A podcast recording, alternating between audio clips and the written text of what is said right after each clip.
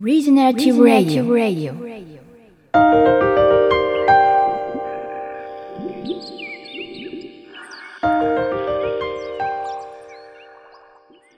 はい、えー、再開していきたいと思います。でもう今の話聞いただけでも話したいことがたくさんありましてですね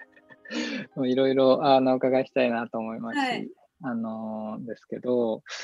となんか、その、さっきの、なんだろうな、売れれば売れるほどしんどくなっていくみたいな話とか、はい、まあ、あとは、その卸の方が、まあ、卸の方がっていうか、その仕組みに乗ってた方が、なんかやってる感はあるみたいな。そう なんですよ。なんか、で、その、なんかそれってすごく、なんかすごく、なんだろうな、うん、なんかすごく大事なところな気がしてて、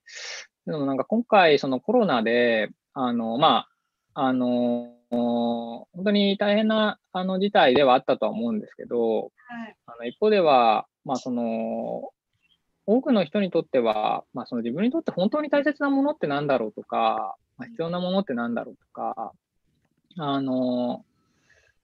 あのいうことに、まあ、ある意味こう気づいたりとか、ちょっと向き合っていくスペースが、まああのまあ、人類共通の体験として結構与えられたっていう捉え方もあるのかなっていうのを思ってて、で、あの私も周囲の、あの友達とかとも話してても、その外に外部の刺激を求めに行く。で、まあ、その外に出れないって、もうそんなんじゃ生きていけないって思ってたけど、なんか蓋開けてみたら、結構それはなんか中毒みたいな感じだったんだなって気づいたみたいなことを、なんか言ってる友達とかもいて、まあ、ある意味外に刺激を求めて、なんかその刺激でなんか自分をこう満たしたりとか、まあ、あの、していく。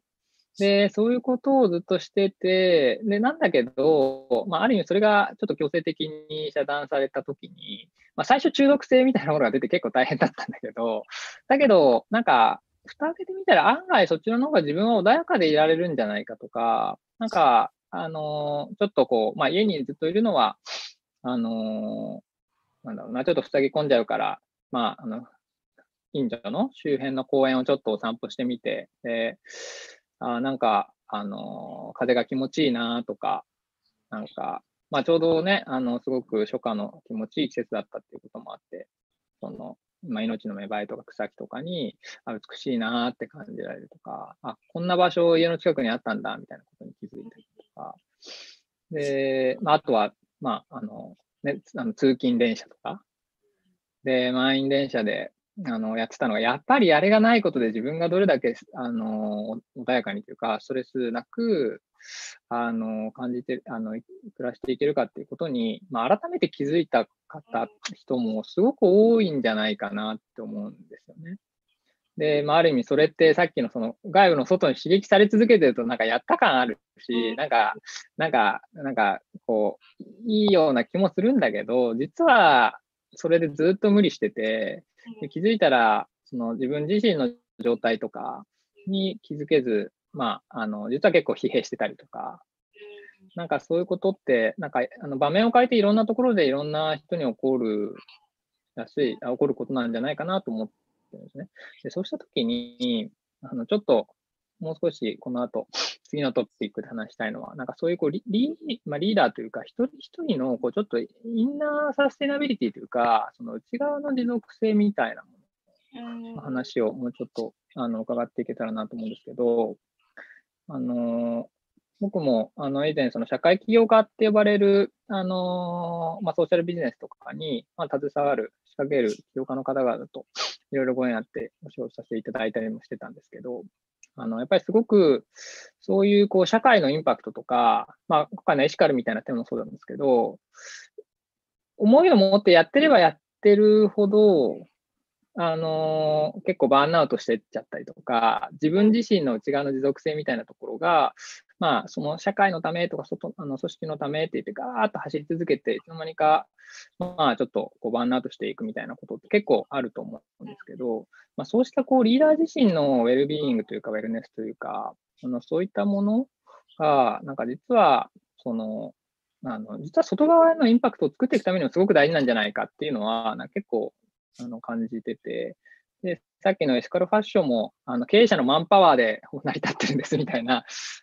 ことをおっしゃったなんかまさに同じ構造なんだろうなと思ったんですけど、なんかそこから、なんかどうして、まあ、あの、なんだろうな、まあ、あの、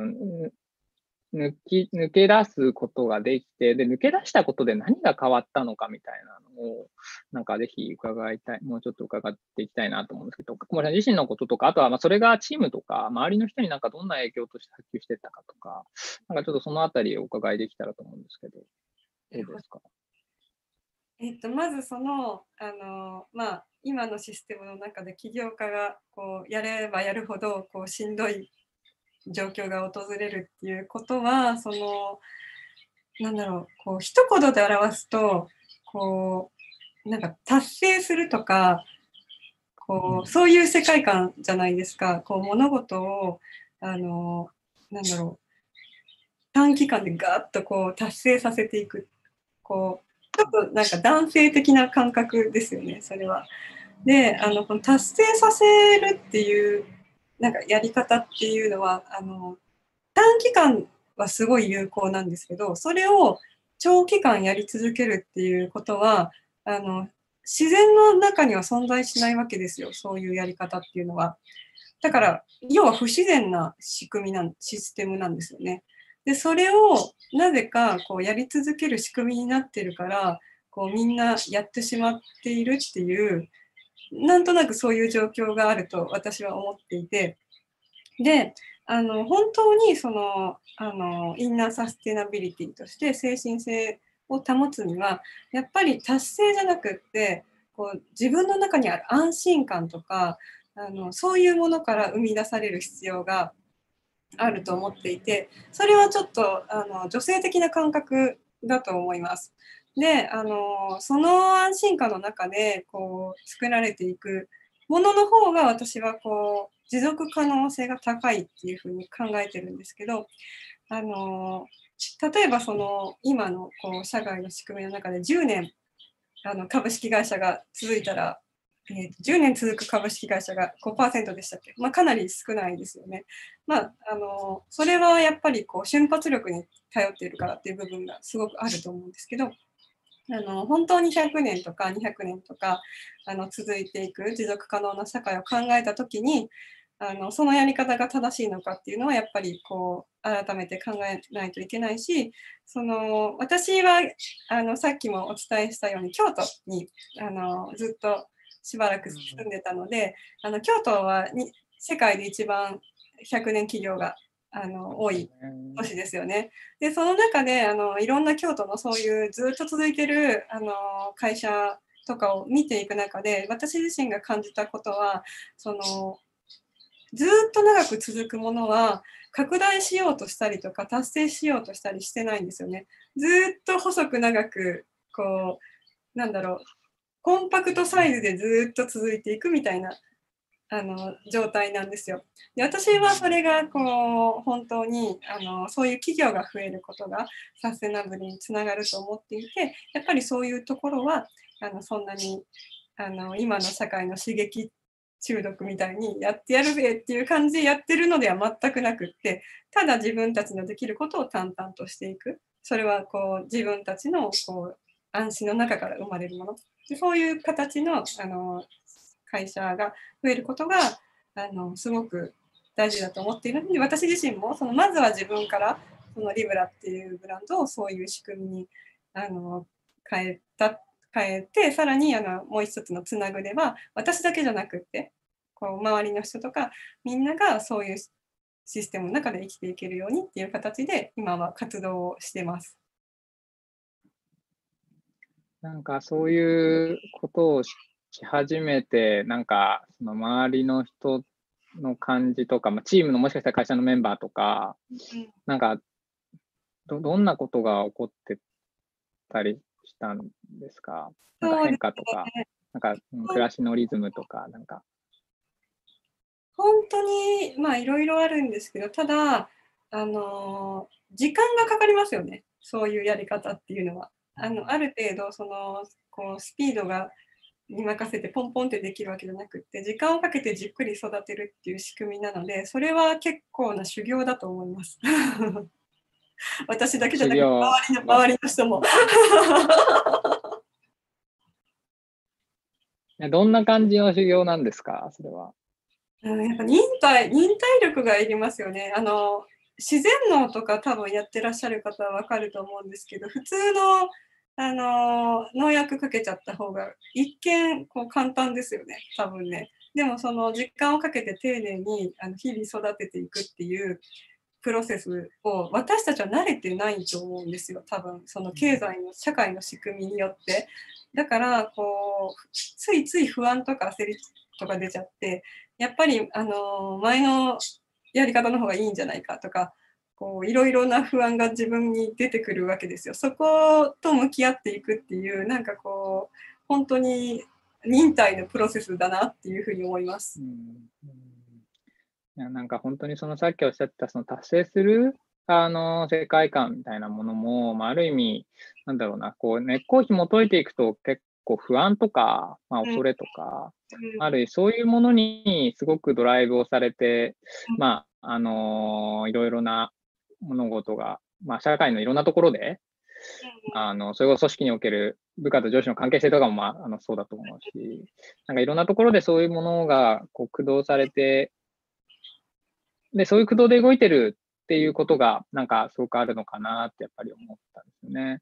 で、逆にそうじゃないところで、まあ、なんだろうな、時間がかかるし、あの何が起こるかわからないし、何が生まれてくるかもわからない、まあ、そういうこうちょっと、なんだろうな、チューブラリンの状態に対する体制みたいなものが、なんかすごく今、まあ、あの、あのこの人類の歴史の中で、まあ、失われてきてるっていうところもあるし、なんかすごく大事になっているような感じがしてて、まあ、あの経学だとね、ネガティブケイパビリティみたいな言い方もされたりするんですけど、なんかそういうものをこう育んでいくみたいなことって、なんか、あの結構多分このあの聞いていただいてる視聴者の方とかも、そういう世界観にすごく共感される方、すごく多いし、増えてるんじゃないかなと思うんですけど、でまあ、特に、それこそ、まあ、ファッション業界なんて、まあ、ある意味その、まあ、エシカルとか、まあ、そういうことも、サステナブルってこともずっと言われてきてて、でなんかそういう感覚を持たれている方もなんか多いのかなと思うんですけど、一方で、それがやっぱり自分自身のその小森さんみたいに、こう、なんだろうな、その内側の大切にしたい感覚と外側でやっていることが、なんかこうつながって、まあ、アラインしていくって、なんか、結構そんなに簡単なことじゃないというか、みんな結構そこでどうしたらいいんだろうって悩んでたりとか、あの、する方も多いと思うんですけど、なんかその修行のコツというか、な なんでそこをこう、なんかこう、それを、なんだろうな、うん、そそれをそのままであれたんですかね。うんまあ、もともとの特性とかもあると思うんですよ。例えば、あの、もともと私はすごく自由人だったので、あの、校則とかに厳しい学校に行ってたんですけど、こう、なんか、許すなんか法則に縛られることが許せないみたいな人だったので、あのそのなんだろうなあらゆることに対してまずは疑問があるっていうところなんなんですよ。本当にこうそれは本当にそうなのか常に全てのことに対して考えていってそのメディアとかそのあらゆる情報をそのまま受け入れないっていうところがそういう性格があるのでそういう性格が影響してると思うんですけどやっぱりそこはすごく重要だと思いますね。そのあらゆる情報に対してまずはこうまっすぐちゃんとなんかこうストレートに受け取らないちゃんと自分で咀嚼して自分で考えるっていう癖をつけるっていうことがまずなんか一歩すごく重要なんじゃないかなっていうふうに思います。そうするとなんかこう自分で考えるあの癖がついてくるのでその中でこう判断していけるようになるんじゃないかなっていうふうに思います。なんかですよね。外からこう、まあ、特にこのインターネット社会とか、あのそうだなりやすいデジタル社会ってそういうになっていきやすいと思うんですけどある意味こう外から入ってくる情報にこうつい衝動的に反応しちゃうとかしてしまうとかそうですねてかそういう駆動の仕方があのまあそれこそあの、スマートフォン一つとっても、そういう情報とかプラットフォームにすごく囲まれて、そういうふうになりやすいかん境に多分すごくあると思うんですよね、多くの人が。そうですよね。そうしたときに、なんかそこをこう、ちょっと、まあ、ある意味踏みとどまって、あのーなんだろうな、自分の内側で何が起こってるんだろうっていうことに、ちょっと、まあ、目を向けてみるというか、ちょっとメタ的に見てみるみたいなことと、でそれを考えた上で、まあ、ある意味外になんか出していくみたいなことなのかなと、なんか今、聞きながらそうですよね。この自分の中にある考えは誰の考えなんだろうっていうのはすごい大事なところですよね。本当に自分の考えなのかっていうところはすごく重要だと思います。そうですよね。あとは、なんか、結構環境と自己自分の話も結構面白くて、あの、ある意味、あの、まあ、近代のそういうこう経済システムとか社会システム、科学の発展って、ある意味こう、デカルトの我思うように我ありってあるじゃないですか。はいはい。でも、あの、一方で、こう、まあ、ティモシー・モートンっていう、まあ、哲学者とか、いろんな哲学者が、あの、あのそういう、あの、別の視点で話を、あの、展開してるのは、ある意味、僕がこうやって考えて思って話すって言ったときに、だけど、それは、この、今日このセッティングで、この場で、僕の自分の部屋に座ってて、この椅子に座ってて、で、一方で、このズームを通して、まあ、小森さんと田代さんとお話ししてて、で、そういう中で、まあ僕の中になんか起こってきたことだったりする。それって、あの、なんだろうな、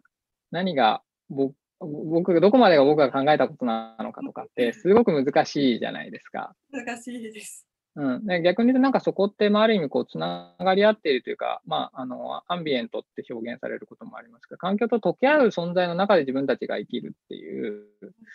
ことだったりして、するんだと思ってて、あの、ある意味、そういう、こう、今のその経済システムとか、まあ、社会システムの中で、ある意味、どんどんいろんなものが細分化されて切り離されていったときに、なんかつ、つながりも全部切り離されていってしまうと、まあ、逆に言うとそういうさっきの、なんだろうな、不安になるから、頑張って駆動させていかなきゃいけなくて、それで、こう、どんどん疲弊していくみたいなものになっていきやすいっていうことともなんかつながってるような感じがして、するんですよね。そうですね。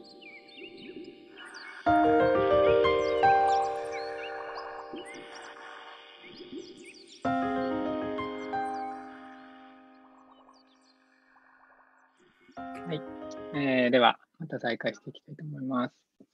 でえっと、もうちょっと、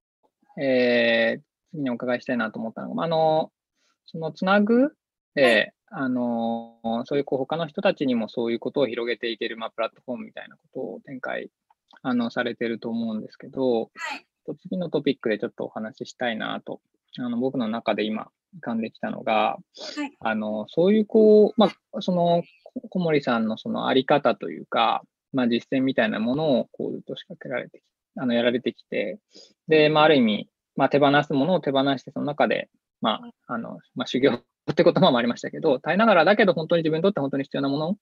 に、まあ、ある意味、こう、まあ、向き合っていく。で、まあ、そういうあり方を、あの、ずっと実践されてきて、で、逆になんかそれを少し、なんだろうな、あの、他の人にも広げていくような、あの、なんていうか、フェーズというか、ことを、なんかちょっとされてるの、さられてるのかなというふうにもちょっと見えて。はいいて、で、あの、小森さんのあのブログに書かれてた言葉で、あの、私はそのエシカルな社会、倫理的な社会っていうのは、啓蒙ではなく、その内面の変化によって起こる個人の自己実現によって起こる、訪れるものだって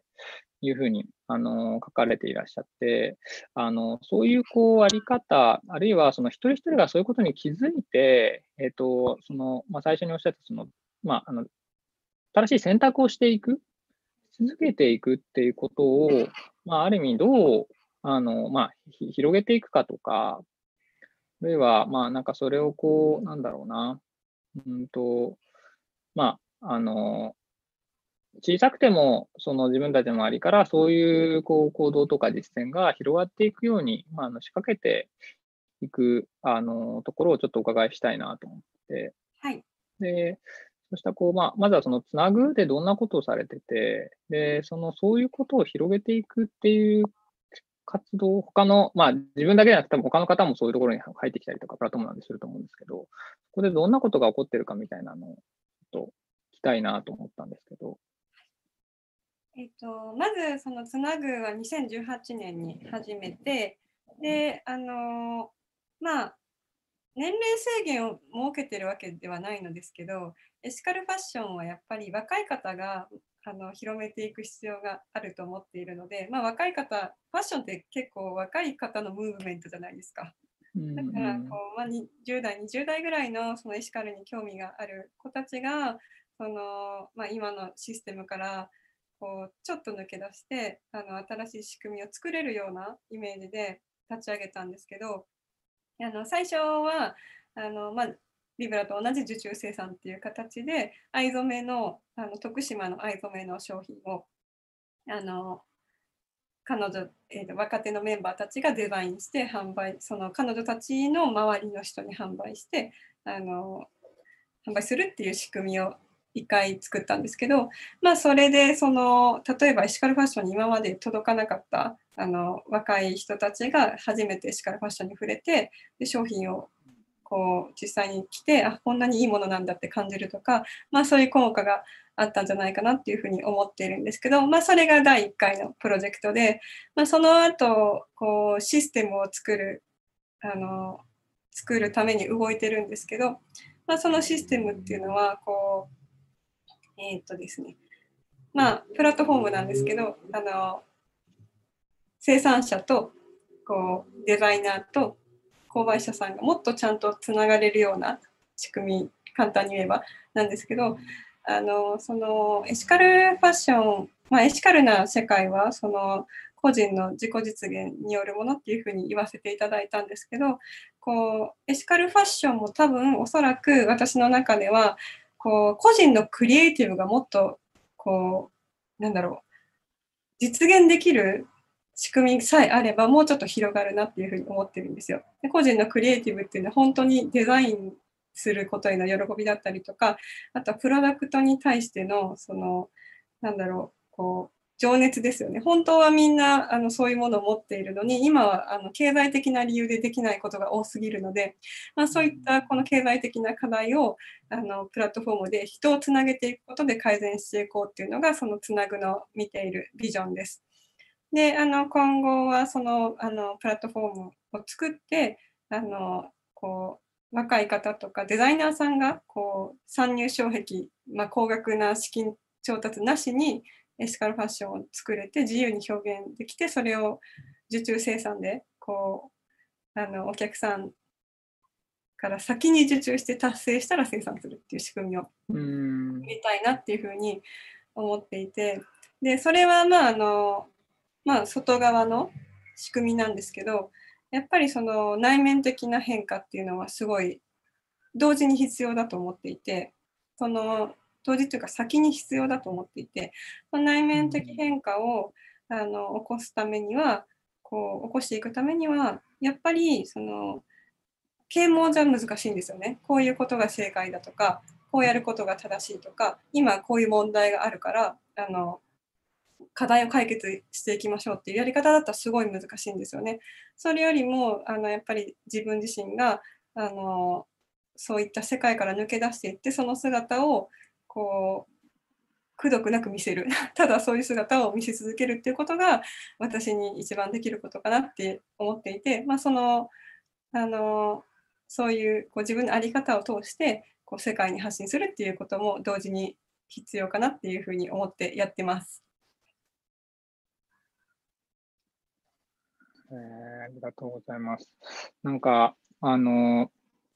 その若い10代とか20代のあの方って、結構その、まあ、エコロジカルミームも少しその生態系とかエコロジーとかをテーマにあのやってる中で、本当に、まあ、それこそ高校生とか大学生とかも、あの、じゃあ足を運んでくれたりも、あの、してたりして、すごく、あの、嬉しいんですけど、なんか話してると、その、それこそ環境とか、まあエコとか、なんかそういうものに対する、なんかそもそもの感覚というか、うん。結構上の世代は、なんかすごくこう、なんだろうな、課題解決というか、あの、ここれがこのすごく今大問題でクリティカルでこんな課題だからそれを解決しようみたいな感じがすごくやっぱりなんか強いなと思うんですけど、なんかもっとその何十代とか20代のあの方々と話してるとなんかもうなんなんていうか全然力んでないし、すごく自然体で、なんかあのまさにその課題解決みたいな感じじゃないなーっていうのを結構なんか感じてて、なんかそういうところにすごく僕自身も学ばせるとか気づかされたりすることもすごく多いんですけど、なんかその、まあ、あの、エシカルファッションってもしかしたら文脈なのかもしれないですけど、なんかその若い方とのそういう文脈での、なんか、あの、ややりとりというか、どういう方がそういうところに集まってくるんですか？なんかその世代の感覚の違いとか、なんかそういうのって感じたりすることってありますか？世代の感覚の違いはものすごくありますね。うんうん例えばそのすごくあのよく感じるのはさっき小林さんがおっしゃっていたように本当にあの自然に対してのあの関わり方がもっと密接だったりとか自然自然ナチュラルな感じだったりもするしあとあのなんだろうこう例えば私たちの世代のミーティングっていうのはこう意見のぶつかり合いみたいなことが発生しがちだったりはするんですよね。自分はこう思うとか私はこう思うとかそこでこうなんかあのその中でこうまあどっちの意見を優先するかっていうことになっていくんですけどもうちょっと若い世代の子たちはそれがないんですよね。こうみんなで一つのいあの意見をなんとなく導き出せるっていう感覚ですかね。あのだからこうつなぐのメンバーで会話してもそういうことが一度も起こらないんですよ。なんか私は違うと思うみたいなことがないんですよ。なんとなくみんなあそれでいいよねみたいな感じで一つの答えに導き出出されてしかも遠慮してるわけではないっていうところがポイントですね。それはやっぱり何ですか、その根っこの思想とか、なんか世界観とか、なんかそういうところではすごくつながってるというか、共有してるからっていうことなんですかね。そういうところですね、多分ね。だから、なんかね、あの、多分その、あらゆる、こう、例えばチームができたときに、実は答えって、あの、一番の答えって存在してると思うんですよ、常に。その一番の答えを見見つけることが得意っていう感じですかね。なんかこう、自我がそんなに多くないような気がします。なんかそこに、こう、なんだろうな、現れてくるものとか、生まれてくるものを、こう、す素直に受け取る力というか、そうですね。そういうのはなんか、うん、あるのかもしれない。ちょっと受容、受容するみたいな kanka.